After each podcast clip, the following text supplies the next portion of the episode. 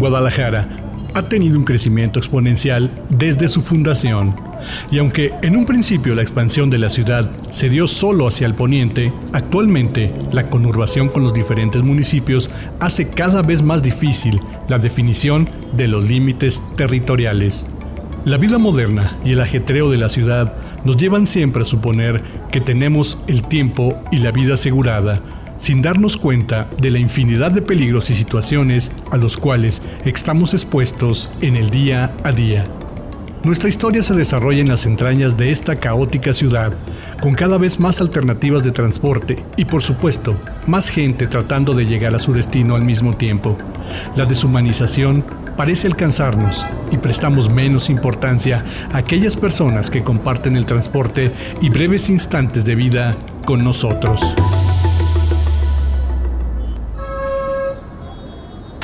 Ya me voy, mujer. Si alcanzo y ando por el rumbo, regreso a echarme un taquito. Si no, pues a ver qué me compro en el camino. Y luego todavía tengo que ir a echarle gasolina al taxi. Y pues si me quedo, no va a alcanzar el tiempo. Vete con cuidado. Apenas van a dar las 5. Deberías de quedarte otro ratito. De perdida almuerza algo. Ahorita te preparo un lonche y un café para que te lleves. No te vayas así nomás. Pues bueno, el café, pues sí me lo voy a tomar. Ahorita ni hambre traigo. Además, con este de que no nos dejan trabajar, hay que aprovechar lo más que se pueda. Y pues ya ves el rentero, tampoco no nos va a esperar con la renta y hay muchas cuentas que pagar y no se van a pagar solas. Tenemos muchas cosas atrasadas, Laura, así que mejor le saco la ventaja y aprovecho lo más que se pueda. Ten, llévate tu café. Te hice un lonchecito y te puse un bote con fruta. Vete con cuidado. Ojalá puedas pasar más tarde. Déjate doy tu bendición. Gracias. Ahí nos vemos más tarde. Ojalá hoy salga más chamba. Ya casi nadie toma taxi. No hay dinero y la gente prefiere caminar antes de tomar un carro. La situación cada vez está más canija. Y aparte el cochino gobierno que sigue aumentando los precios de todo. Ay, ni modo. A ver qué acaba esta situación. ¡Taxi! ¡Taxi! Buenos días. ¿Cuánto me cobra el centro? Hola, señorita. Buenos días. ¿A qué parte del centro va usted? Aquí nomás por la Merced, ahí en la pura esquina. Pues, ¿qué le parece si le cobro lo que me marca el taxímetro? Así, ni usted ni yo, que sea lo más parejo posible. Pues nomás con que no lo traiga adulterado, todo está bien, porque luego se lleva uno cada sorpresa que ni cómo pagarle. Nada de eso, aquí todo es derechito. Va a ver que no le va a salir nada caro. ¿Qué dice? ¿Nos vamos? Ándele pues, nomás porque llevo prisa y no quiero llegar tarde a la misa de 7. Ya es la última misa de mi manda. Ándale, no sabía que en ese lugar había misa de 7 de la mañana. ¿A poco entre más temprano vale más o qué? No, hombre, ¿cómo cree? Lo que vale es la palabra de uno. El compromiso que se adquiere al recibir un milagro o un favor. Si uno dice que las cosas van a ser de ese modo, pues así deben ser y yo prometí que si recibía ese favor, vendría tres meses seguidos a la misa de siete. De aquí me voy a mi trabajo, nada más que ahora me quedé dormida y pues ahí vengo corriendo. No, señorita, pues ahora sí que usted sí se la puso difícil, ¿eh? Pues también así era mi favorzote, ¿eh? Además, no crea, al menos yo prometí venir aquí. Hay gente que promete ir a otras ciudades o otros países y algunas más una misa en diferentes lugares y así. Depende de cada quien. Eso sí, no más que entre más trabajosa, luego ahí anda la pobre gente que no haya cómo cumplir la promesa. Algunos hasta después de muertos andan queriendo cumplir con sus mandas, pero pues ya no se puede.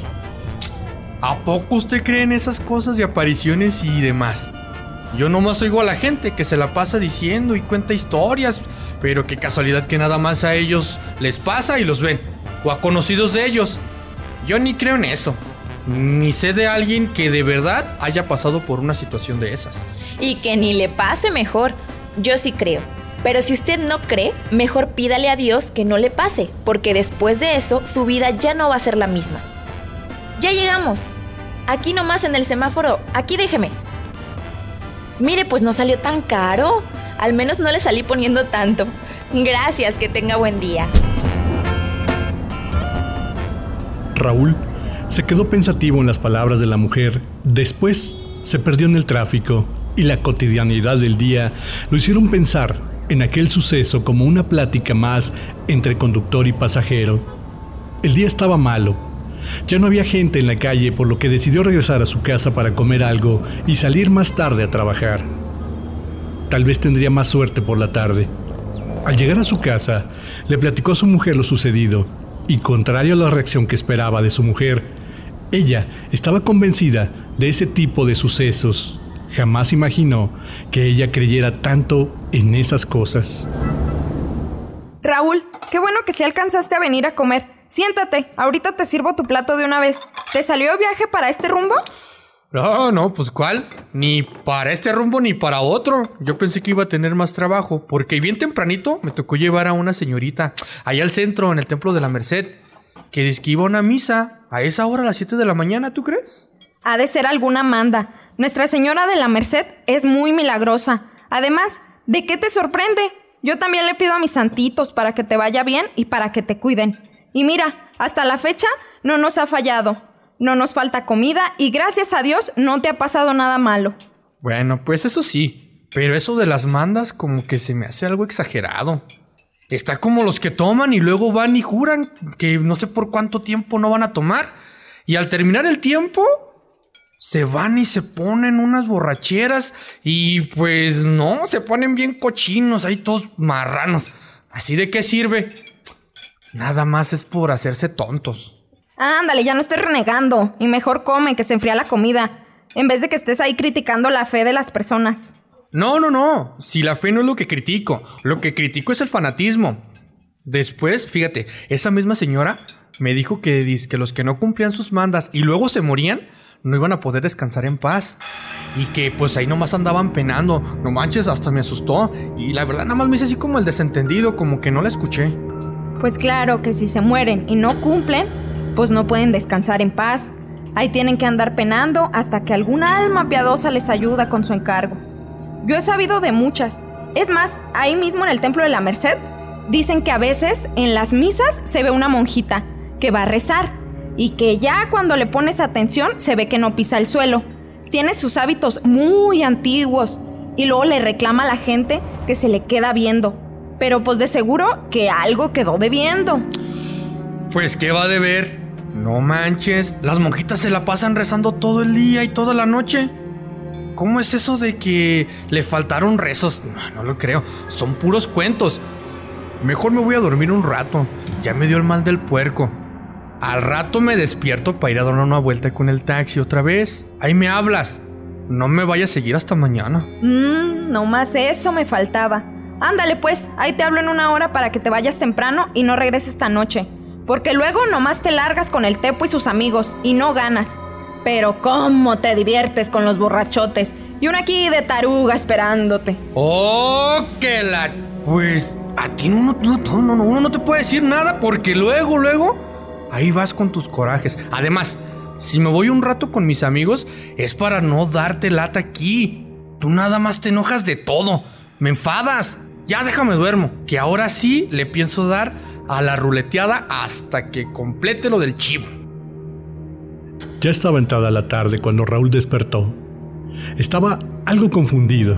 La conversación con su mujer y con la pasajera de la mañana le seguían alterando el pensamiento. Supuso que lo mejor sería salir a trabajar y olvidarse del asunto. La tarde empezaba a refrescar y pensó que podría ser un motivo para conseguir pasaje, así que se dispuso a salir a trabajar.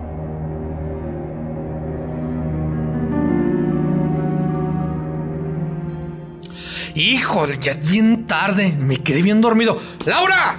¡Laura! ¿Por qué no me despertaste? Ya ve lo más la hora que es. Se me hizo súper tarde. Ojalá pueda encontrar algo de chamba. Ya me voy, regreso hasta la noche. Sí te estuve hablando y nada más no me hiciste caso. Ahora sí, échame la culpa. Ándale, vete con cuidado. ¿Y qué se me hace que lo hiciste a propósito para largarte con el tepo en la noche? Ahí más tarde me hablas para saber dónde andas.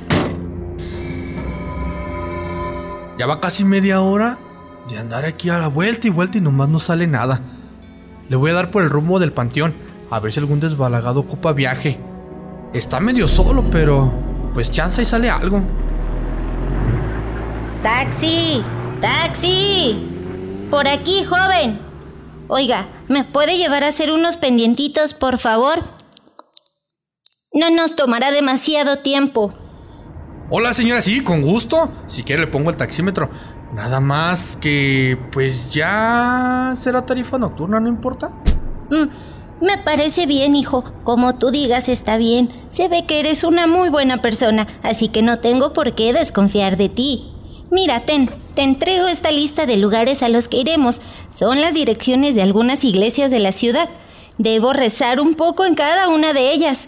Y luego me traerás aquí de vuelta, ¿te parece bien? Pues son varias iglesias, oiga. A ver si las encontramos abiertas, ¿eh? Las iglesias siempre están abiertas, hijo. Aunque sus puertas te digan lo contrario. Es solo cuestión de fe. Verás cómo si alcanzamos a ir a todas. Tú ten fe. Mire nada más, para variar mis dos viajes del día y se trata de fe. Pues vamos, señora. Al mal paso hay que darle prisa.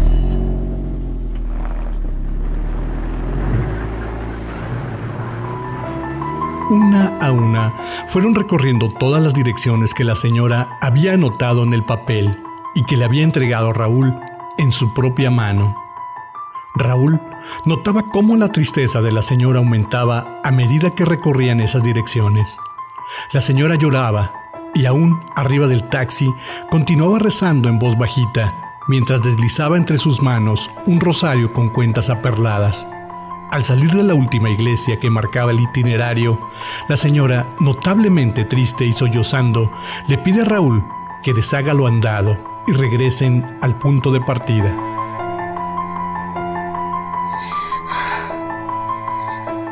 Ahora sí, hijo.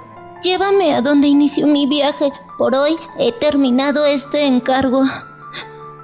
Con gusto, señora, pero... Oiga, discúlpeme la pregunta. ¿Se encuentra bien? ¿Está usted pagando alguna manda o algo así? Pues manda, penitencia, ya no sé cómo llamarle hijo. Llevo ya algunos años y parece no tener fin. Es más, deberías de saber la importancia de hacer las cosas a tiempo, tú que estás joven. Nos quedamos con muchas cosas por decir, muchos pensamientos atorados, muchas intenciones que se quedan solo en eso, en buenas intenciones. Y debes recordar que el camino al infierno está empedrado de eso, de buenas intenciones, mijito. Pues sí, señora. Ya vi que a veces se hace uno muy decidioso. Y ahí va dejando uno todo para después. Lo bueno es que usted ya hizo sus pendientes. pues, tanto como hacerlos, no. Aún me falta más de lo que te imaginas. Pero pues un día a la vez, hijito. Un día a la vez. Mira qué rápido regresamos. ¿Te has fijado en eso? ¿En qué, señora? En que siempre es más rápido el regreso que la partida, hijo. Mm, no me hagas caso. Déjame aquí en la entrada. Dime, ¿cuánto va a ser? Que enseguida regreso con tu encargo. Comprenderás que una vieja de mi edad no puede andar cargando dinero así nomás. No se preocupe, señora. Aquí la espero. Vaya con cuidado. Raúl esperó por un tiempo prudente a la señora y al ver que no volvía, creyó que tal vez se le hubiera olvidado, o peor aún, que pudiera haber caído o se hubiera lastimado. Caminó hasta la puerta del cementerio pensando que seguramente sería la esposa del velador, y tocó en la entrada. Después de un rato, salió un hombre con la lámpara en la mano y le preguntó qué era lo que deseaba. Raúl le explicó al velador lo sucedido y le comentó que solo quería que le pagaran su cuenta y que se iría de inmediato del lugar. El velador le explicó con las palabras más sencillas que encontró que esa persona a la que había llevado en su taxi había muerto 10 años antes y que al no haber tenido el tiempo suficiente para pagar una manda que ella había prometido, ahora su alma vagaba por las noches tratando de cumplir esa promesa. El velador supuso que Raúl no le creería, así que mientras hablaba con él, lo fue guiando entre las tumbas del cementerio hasta llegar a una en particular donde estaba la fotografía de esa mujer que minutos antes había pasado la noche en su taxi. Una lápida de mármol que tenía escrita la frase, El regreso siempre es más rápido que la partida.